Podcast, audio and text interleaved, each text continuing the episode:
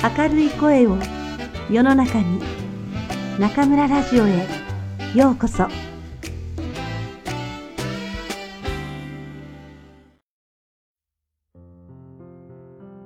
あなたにありがとう松浦弥太郎。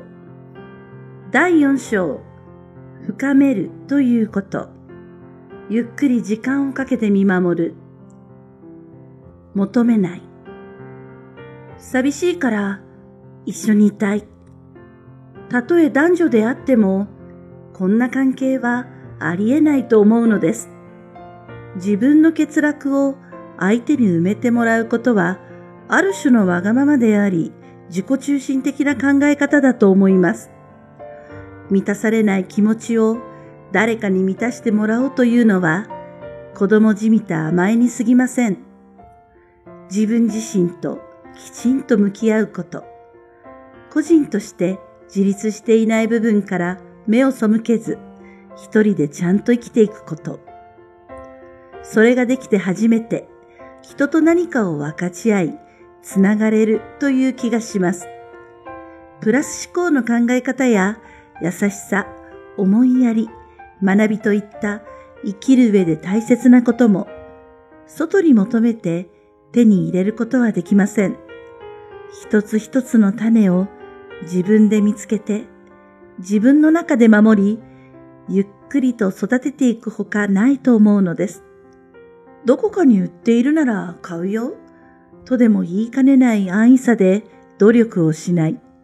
欲しいものは誰かが与えてくれるとばかりに、親しい人に様々なことを一方的に求める。こうした振る舞いは、あながち特殊な人がすることではありません。ふっと気を許すと誰もがしてしまいかねないことなのです。だからこそ気をつけて、決してしてはならないと常々自分を諌めなくてはなりません。何かしてほしい。自分に構ってもらいたい。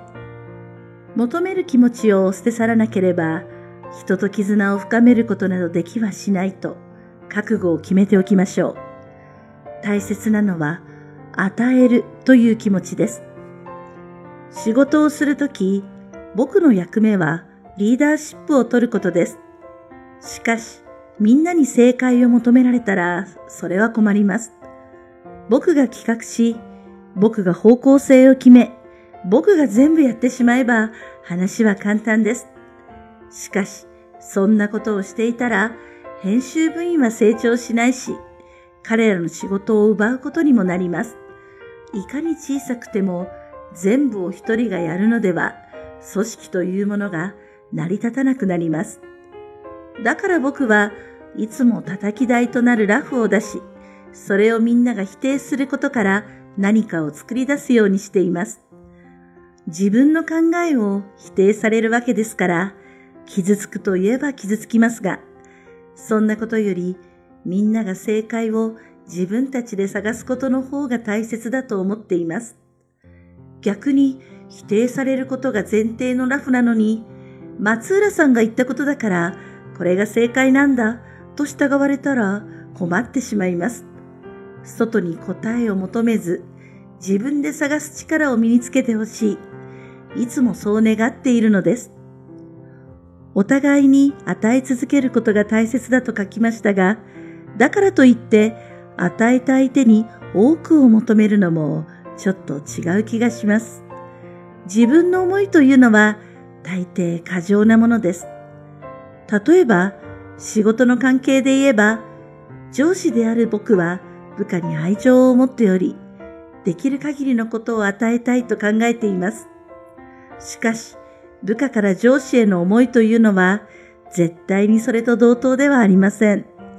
おそらく僕が思っているほど、部下は僕のことを思っていないのが当然ですし、自然なことです。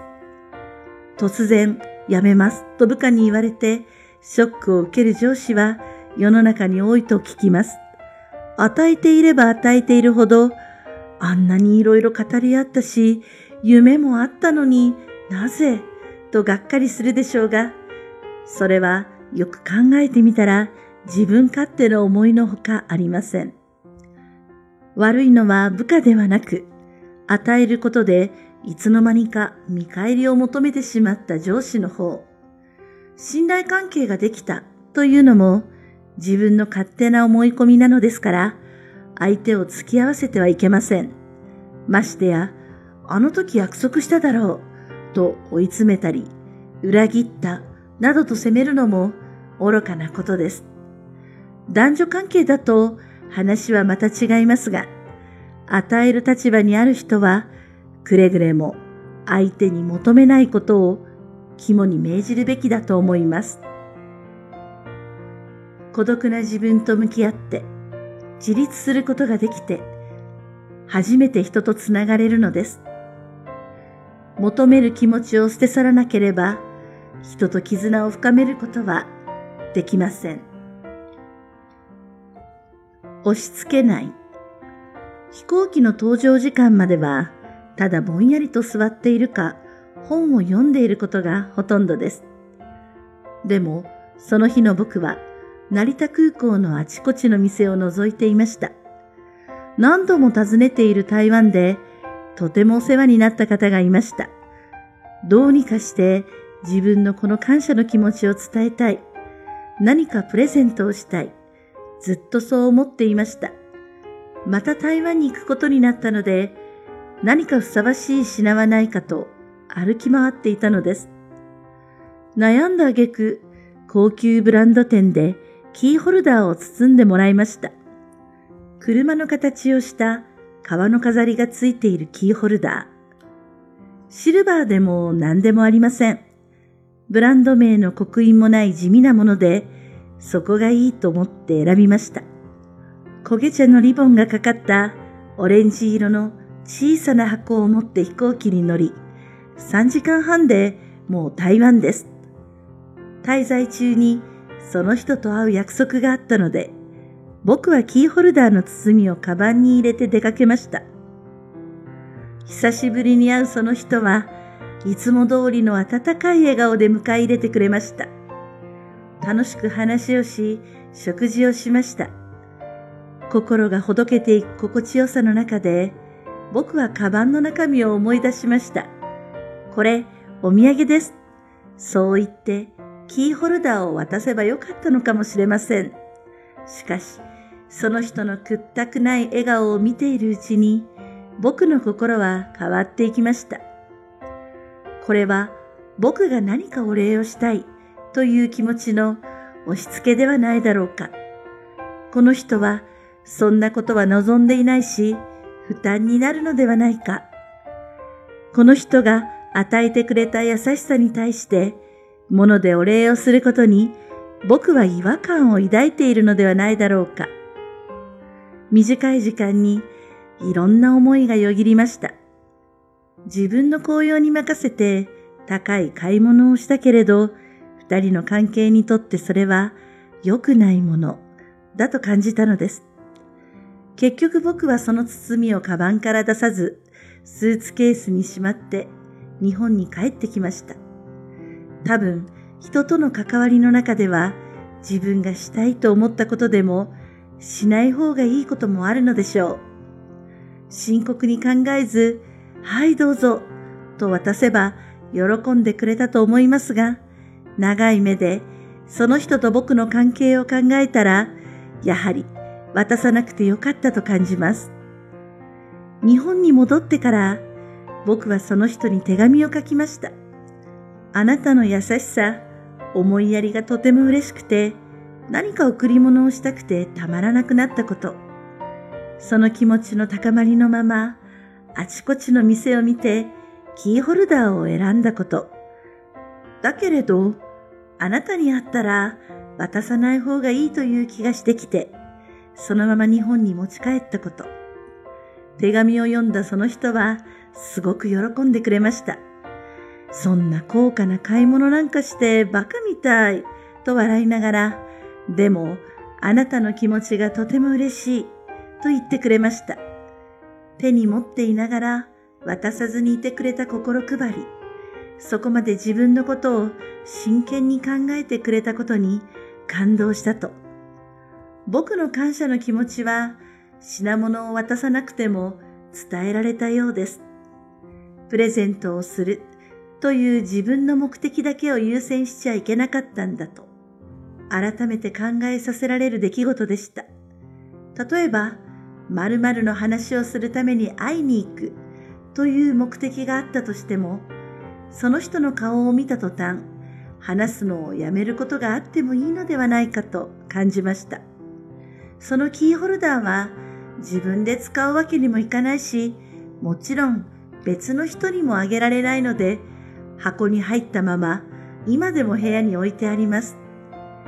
時々眺めては、人の気持ちを考えるというのはとても難しくって、とてもいいものだなと思います。感謝の気持ちは品物を渡さなくても伝えられるものです。人との関係、人の気持ちを考えるのは難しいですが、いいものです。黙って見守る。好きであればあるほど、あれこれ干渉したくなります。愛情を持っていればいるほど、何かしてあげたいと思うものです。あなたを大切に思っているよ。その気持ちを伝えることは大切です。そばにいて、実際に力になることは、人とつながっていく上で欠かせない要素です。しかしそれは、自分の気持ちを優先した愛情表現であることを夢夢忘れてはなりません。何かしてあげるとは自分がこうするといいだろうと想像したことを自分がこうしようと決めてしていること。相手が本当のところどうして欲しいのかはいくら親しくても100%わかるはずがないのです。時には黙って見守ること。これは大きな愛情表現ではないかと僕は思います。少し距離を置いて、口を挟まず、手も出さず、それでもちゃんと相手を見守っていること。してあげることといえば、何があろうと、その人にとっての友達でいること、家族でいること、恋人でいること、ただそれだけ。それだけですが、時と場合によっては、これが最大の愛情表現になります。僕自身、しみじみとありがたいと感じるのは、仕事のパートナーや妻が黙って見守ってくれていることです。心配をかけて申し訳ないけれど、今はいろいろ説明できないし、他のことに集中していて、あなたにまで気を配れない。そんな風に余裕がないとき、干渉せずにいてくれることにどれだけ助けられたかわかりません。干渉しないと言っても、見放しているわけでもないし、無関心でもない。気にかけて静かに見守ってくれているからこそ、自分は生かされているのだと思えるのです。もしかするとこれは親の愛情によく似ているのかもしれません。愛情があればあるほど、親は子供を信じて口を出さずに見守っていられるはずです。子供に対してはもちろんのこと、自分と関わりを持つ大切な人たちを黙って見守れるような愛を持ちたい。僕はそう願っています。Label and to wait 新しい当たり前にも書きましたが、種をまいて待つという意味の僕が好きな言葉です。人間関係もまた種をまいて待つという営みなのでしょう。人とのつながりを深めるには時間がかかります。どうしたって待つ時間がいるのです。種をまいてすぐに根がついたか？芽が出てきたか？とほじくり返してはダメになってしまいます。ようやく芽吹いた小さな緑を育てるときは、いくら愛情があるからといって水をやりすぎれば腐ってしまいます。かといって手をかけず、ほったらかしにしておけば枯れてしまいます。適度な水の量はどのくらいかを知る。種をまくタイミング、水をあげるタイミングを知る。そして何より、待つ時間の大切さを知る。人との関わりは毎日毎日小さな種を育てていくようなものなのでしょう。ただ一つ言えることは、急ぐ必要はないということ。あなた自身が森の中の一本の木であり、大勢の人の愛情によってゆっくりと育まれてきた小さな種なのですから。時には黙って見守ることが大きな愛情表現になります。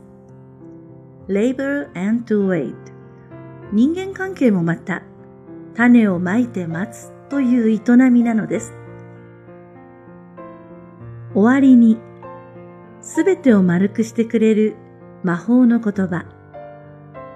しばしば書いていることですが、僕は手紙を書くことを大切にしています。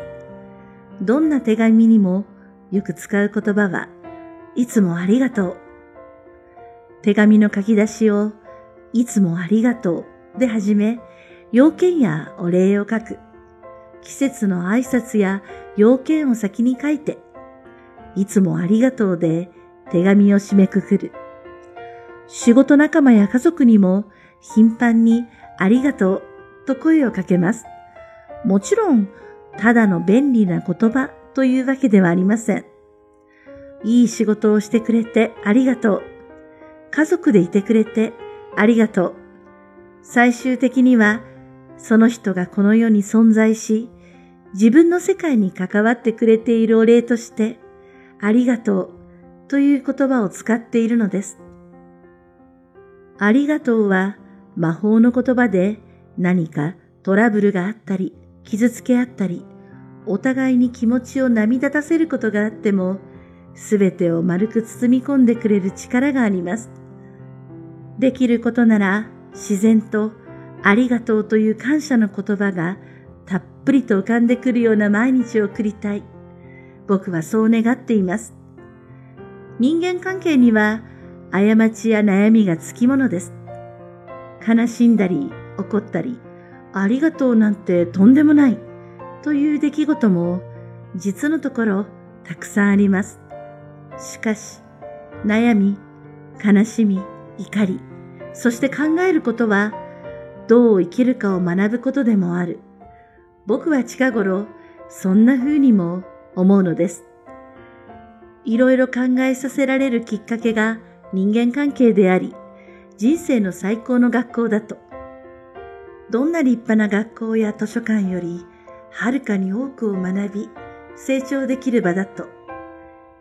このように捉えれば、人との関わりで、一時は嫌な思いをしたとしても、学んだことに対して、ありがとうという言葉は、ゆっくり湧いてくるように思うのです。僕もあなたと一緒に人生をありがとうで満たしていく日々を続けていきたいと思います。この本を読んでくれたあなたにありがとう。松浦弥太郎